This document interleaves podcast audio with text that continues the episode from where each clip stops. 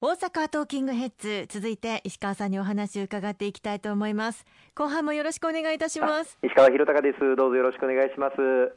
以前に少しだけお話を伺いましたが医療従事者の方々への支援策についてですねあの非常に厳しい環境の中で医療に携わっている方々への支援も考えられているんですよね。はいあの今回の新型コロナウイルス感染症未知の、まあ、ウイルスということもあってどう治療したらいいかわからないといったようなところから始まりましたけれども本当にそのリスクのある患者さんのそばで寄り添ってそして患者さんの治療に当たってくださる医療従事者の方々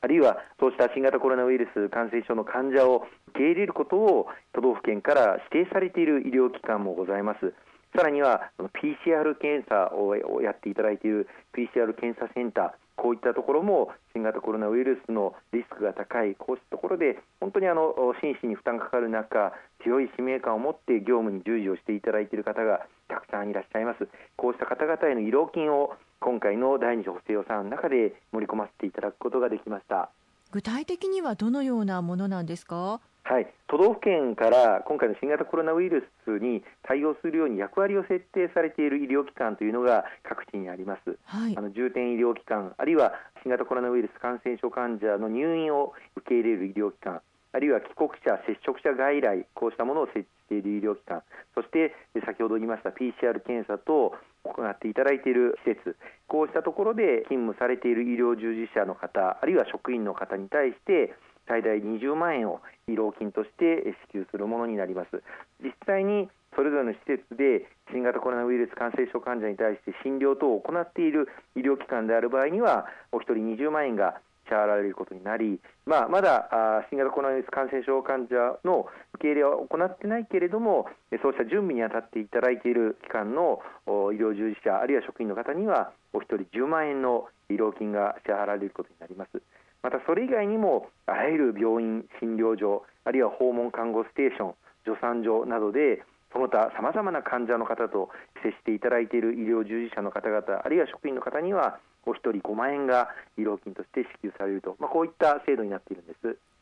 医療従事者ということは特に職種は限定されていないということなんですね。そうですね。あの病院で例えばあの委託を受けて清掃に当たられている方、あるいは給食サービスを行っていただいている方、こうした方々もあの基本的には対象になるというふうに認識をしております。それぞれのあの病院あるいは医療機関で自分の施設の中でこれだけの人がいるのでということで都道府県に取りまとめていただいて申請をしていただき、今回国の予算は成立をいたしましたけれども、各都道府県で補正予算を組んでいただくことが必要になりますので、8月頃をめどに給付が始まるのではないかというふうに見込んでいます。現場で、えー、お仕事に従事されている方々のご苦労というのは本当に大変だと思いますけれどもやはり、えー、医療崩壊をぎりぎりのところで食い止めてきた方々への気持ちということですよね。そうですね本当にこうした医療従事者の方々なくしては今回、まあ、医療崩壊を防ぐこともできませんでしたしまたあの緊急事態宣言という、まあ、本当にあの過酷な状況の中で自らの、まあ、身を危険にさらしながら患者の方々に寄り添っていただき治療に当たってくださった方々本当に尽きせぬ感謝の思いがありますけれどもこの国民の思いを今回、慰労金という形で予算にさせていただきました一日も早くあのお届けをできるように頑張ってまいりたいと思います。そして新型コロナウイルス感染症緊急包括支援交付金というものがあるというふうに聞いたんですがこれはどういった交付金なんですか？はい。あのこの緊急包括支援交付金は各地方自治体都道府県に配布をされるものですけれども今回の第二次補正予算でさらに上乗せをさせていただいてそれぞれの都道府県で医療、介護、また障害福祉、こうした分野で感染症対策をしっかり行っていただく、このことに使っていただく予算になります。今回の第二次補正予算の中では、その緊急包括支援交付金の中で、先ほど申し上げた医療従事者の方々以外にも、医療金を支払うべき人として、介護サービスを各地で行っていただいている皆様、また障害福祉サービスを行ってくださっている皆様方にも医療金を提供する予算を組ませていただきました。あの介護サービスはあの高齢者の方々、またその家族にとってもなくてはならないサービスになります。今回あの休業要請あるいは外出自粛要請等各都道府県で出されている中でもこうした介護サービスはもう不可欠だということでサービスを継続をしていただきました。しかしあのもし感染が広がったらどうしようあるいはクラスターが発生したらどうしようという本当にあの深刻なリスクを抱えながら特にあの利用者の方々とまさに濃厚接触の日々が続く環境の中で勤務をしていただいておりますので大変な精神的なストレス等も大きかった中で勤務をしていただいてまいりました。こうしたあの介護サービスあるいは障害福祉のサービスに勤めている方々に対しても最大20万円特にあの新型コロナウイルス感染症が実際に発生した施設事業所で勤務していただいた職員の方に対して慰労金として20万円またそれ以外の施設に勤務していただいた職員の方々に慰労金として5万円を支給するという内容になっています。都道府県を通してそういった方々へお金が渡るということなんですね。そうですね。これもあの先ほどの医療従事者に対する医療金と同じく都道府県で補正予算をあの組んでいただく必要があり、各事業所で自分の事業所は何人の従業員がこうした医療金の対象になるということを取りまとめていただいて、都道府県に申請をしていただくということがあの必要になるかと思います。その上で都道府県から各事業所を通じて職員の方々に支給がなされるということになりますので支給が8月以降というふうに想定されておりますが一日も早くお届けできるように頑張ってまいりたいと思います。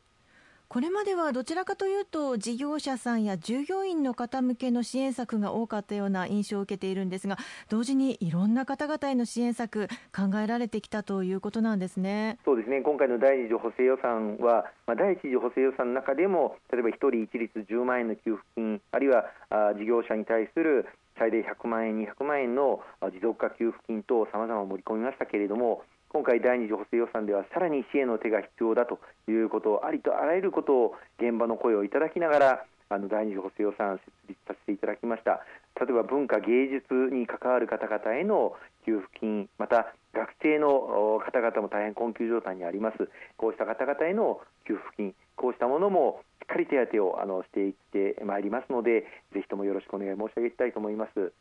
今までは、まあ、とにかく感染拡大を抑えることが第一でしたけれども大阪ではそういった意味でかなり抑えられている印象がありますしそういう中で次の手さらに次の手が打てる環境になってきたと考えていいんでしょうか？そうですね。あのおかげさまであの大阪はじめ全国各地緊急事態宣言が解除されて徐々に徐々にではありますけれども経済活動を活性化していく完全に元の通りにはなりませんが3密を避けたり新たな日常というものを維持しながら経済を動かしていく必要があります。そうしますとどうしてもコロナウイルス自体が自分たちの身の回りからなくなっているわけではありませんのでまた感染がクラスターが広がる可能性というのはなくなっていないという中で次そういったことがあってもきちっと対応できるような次の手を打っていくということが今大事になってきていると思います。医療提供体制をしっかりと充実としていくことまたワクチンや治療薬こういった開発を進めていくこと、まあ、こうしたことを進めていくことによって